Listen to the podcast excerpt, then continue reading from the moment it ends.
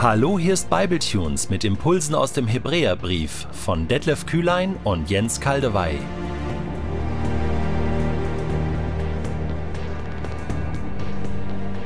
Der heutige Bibletune steht in Hebräer 2, die Verse 10 bis 13 und wird gelesen aus der neuen Genfer Übersetzung. In Gott hat ja alles nicht nur seinen Ursprung, sondern auch sein Ziel. Und er will viele als seine Söhne und Töchter an seiner Herrlichkeit teilhaben lassen. Aber um diesen Plan zu verwirklichen, war es notwendig, den Wegbereiter ihrer Rettung durch Leiden und Sterben vollkommen zu machen. Er, der sie heiligt, und sie, die von ihm geheiligt werden, haben nämlich alle denselben Vater. Aus diesem Grund schämt sich Jesus auch nicht, sie als seine Geschwister zu bezeichnen, etwa wenn er sagt, ich will meinen Brüdern verkünden, wie groß du bist, o oh Gott. Mitten in der Gemeinde will ich dir Loblieder singen. An einer anderen Stelle sagt er, Nichts soll mich davon abbringen, auf Gott zu vertrauen. Und fährt dann fort, Hier bin ich, und das sind die Kinder, die Gott mir gegeben hat. Der heutige Text im Hebräerbrief bietet sich geradezu an, einen kleinen Exkurs in Sachen reifes Bibellesen zu absolvieren. Das ist immer wieder Thema im Hebräerbrief, dass wir einen mündigen, erwachsenen und reifen Umgang mit der Bibel lernen und haben. Also, bist du bereit? Dann nimmst du dir idealerweise jetzt eine Bibel zur Hand, schlägst mal Hebräer Kapitel 2 auf, ab Vers 10. Und dann werden wir ein bisschen in der Bibel stöbern jetzt, werden verschiedene Parallelstellen uns anschauen, denn äh, der Hebräerbrief verarbeitet hier einiges an theologischem Wissen, an Christologie, an, an Einsichten, die, die Paulus zum Beispiel schon hatte, die wir im Alten Testament finden. Es ist wirklich reichhaltig. Es ist ein großes Menü, was uns hier äh, geliefert wird. Und ich wünsche dir guten Appetit. Also, legen wir los. In Vers 10. In Gott hat ja alles nicht nur seinen Ursprung, sondern auch sein Ziel. Was für eine gewaltige Aussage hier über die Größe Gottes. Alles hat seinen Ursprung. Das heißt, woher kommt alles? Eine zutiefst philosophische Frage auch. Woher kommt alles? Und wo geht alles hin? Und wer bin ich? Hebräer 2.10 sagt, in Gott hat alles seinen Ursprung und auch sein Ziel. Und wir sollen seine Söhne und Töchter sein. Das will er. Das ist eigentlich unsere Identität. Das heißt, hier werden mal eben ins, in, in einem Satz drei wichtige existenzielle Fragen beantwortet. In Gott hat ja alles nicht nur seinen Ursprung, sondern auch sein Ziel und er will viele als seine Söhne und Töchter an seiner Herrlichkeit teilhaben lassen. Und dann geht es im nächsten Vers darum, dass Gott einen Plan hat, dies zu verwirklichen. Er hat einen Heilsplan. Davon lesen wir, Achtung, jetzt springen wir in den Epheserbrief Kapitel 1, denn dort finden wir von Paulus äh, genau dieses Thema schon beschrieben und zwar sehr, sehr ausführlich. Dort beginnt er in Vers 3, Epheser 1, Vers 3.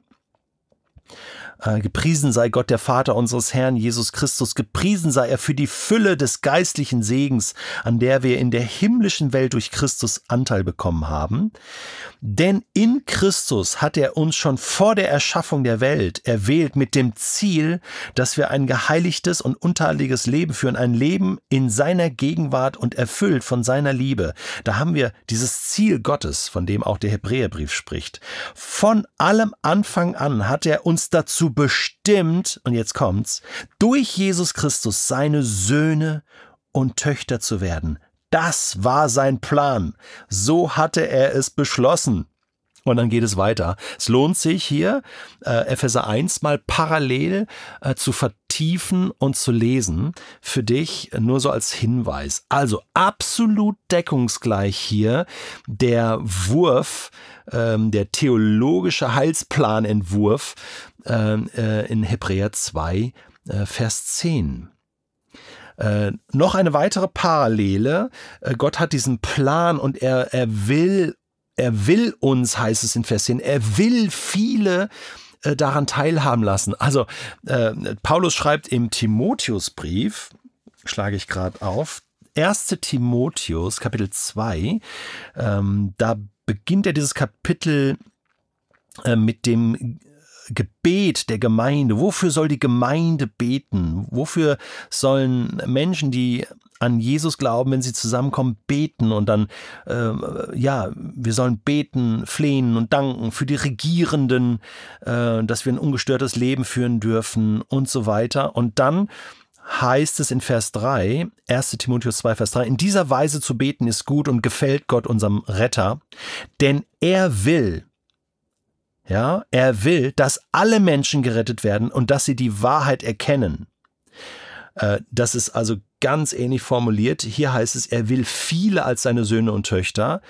Er hat uns vorherbestimmt. Hier heißt es er, es, äh, er will, dass alle gerettet werden, dass sie die Wahrheit erkennen. Also, das ist allumfassend. Gott will, dass alle Menschen gerettet werden.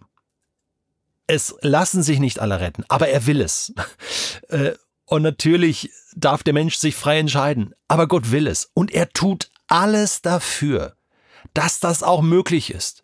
Und wir sollen auch dafür beten. Und hier, hier ähm, finden wir also einen, einen inneren Zusammenhang, wie wir im Neuen Testament diesen Willen Gottes abgebildet finden in verschiedenen Briefen und alle sozusagen das gleiche Thema haben und der rote Faden ist hier klar erkennbar. Gott will äh, diese äh, Rettung von allen Menschen. Um diesen Plan zu verwirklichen, war es aber notwendig, den Wegbereiter ihrer Rettung, nämlich Christus, durch Leiden und Sterben vollkommen zu machen. Äh, das ist jetzt ein neues Thema, äh, dieses Leiden und Sterben. Das greift er dann später nochmal auf. Aber hier mal nur so viel. Ähm, Gott ist Retter. Er ist der Retter. Und Jesus, Jeshua, oder Joshua äh, heißt Gott rettet. Gott ist Retter. Das ist sein Name.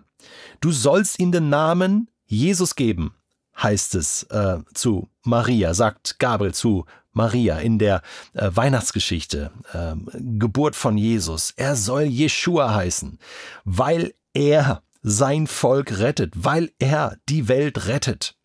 Und sein ganzes Leben ist ist ein Leben der Wegbereitung. Er ist derjenige, der den Weg zu Gott bereitet, der die Tür aufmacht. Er ist der Weg. Niemand kommt zum Vater denn durch mich. Das alles steckt hier drin. Er, der sie heiligt, Vers 11, und sie, die von ihm geheiligt werden, also wir, Jesus und wir, die wir an Jesus glauben, haben denselben Vater. Wow, das kann man fast überlesen. Aber das stimmt. Jesus hat Gott zum Vater und Gott ist auch unser Vater. Aus diesem Grund schämt sich Jesus auch nicht, sie als seine Geschwister zu bezeichnen. Ja, wen? Ja, dich und mich, die wir an Jesus glauben. Wir sind Geschwister. Hey, was ist das für eine familiäre Beziehung, die wir da haben? Jesus ist im wahrsten Sinne des Wortes unser großer Bruder. Unser allergrößter Bruder. Aber was für eine Nähe haben wir als Geschwister zu, zu unserem großen Bruder. Er ist kein Gott, der weit weg ist. Er ist, und das wird jetzt Thema im Hebräerbrief werden, ganz nah dran. Er ist unser Hohepriester. Er kennt uns. Er hat Mitleid mit uns. Er, er kämpft für uns. Er vertritt uns. Oh, da kommt noch so viel Gutes. Hey, und dieses Bild wird jetzt hier geprägt. Es ist real. Jesus, mein Bruder, mein Freund, mein Freund an meiner rechten Seite hey, er geht mit mir durchs Leben und er schämt sich nicht für mich. Oh, es gibt so viel Grund, dass Jesus sich schämen könnte für mich jeden Tag oder mindestens ein paar Mal die Woche. Aber der tut es nicht. Er schämt sich nicht, weil er weiß, was er tut. Er ist Wegbereiter für mich. Er ist für dich auch Wegbereiter. Er ist für dich da. Wir haben denselben Vater. Wir sind Geschwister. Und jetzt wird zitiert. Ich will meinen Brüdern verkünden, wie groß du bist, o oh Gott. Mitten in der Gemeinde will ich dir Loblieder singen. Das ist aus Psalm 22, der nächste Text. Reifes Bibellesen. Wir sind noch dabei. Epheser 1, 2. Timo, äh, 1. Timotheus 2, jetzt Psalm 22. Bitte diesen ganzen Psalm lesen, wenn du Zeit hast. Vertiefend. Das ist ein prophetischer Psalm, äh, der auf die Kreuzigung von Jesus hinweist. Unglaublich, was sich der erfüllt. Logisch, dass der hier zitiert wird. Ich will meinen Brüdern verkünden, wie groß du bist, o oh Gott. Mitten in der Gemeinde will ich die Loblieder singen. Das ist quasi aus dem Mund von Jesus, äh, wie er begeistert ist über das, was Gott tut. Und dann kommt noch eine andere Stelle, nur kurz noch, und da ist Jesaja 8 mit gemeint, 17 und 18. Auch hier, Jesaja spricht etwas aus, aber es gibt diese Form von doppelte Prophetie, dass, dass vieles, was Propheten gesagt haben, auch durch Christus nochmal neu verkündigt wird im neuen Bund, im neuen Testament. Sozusagen das, was im alten Bund schon gesagt wird, bekommt neue Kraft, wird erfüllt durch Christus und aufgerichtet. So wie er sagt in der Bergpredigt, bin nicht gekommen, das alles aufzulösen, was die Torah und die Propheten gesagt haben. Nein, ich bin gekommen, um es zu erfüllen. Und wir dürfen dankbar sein für das, was Jesus für uns erfüllt hat.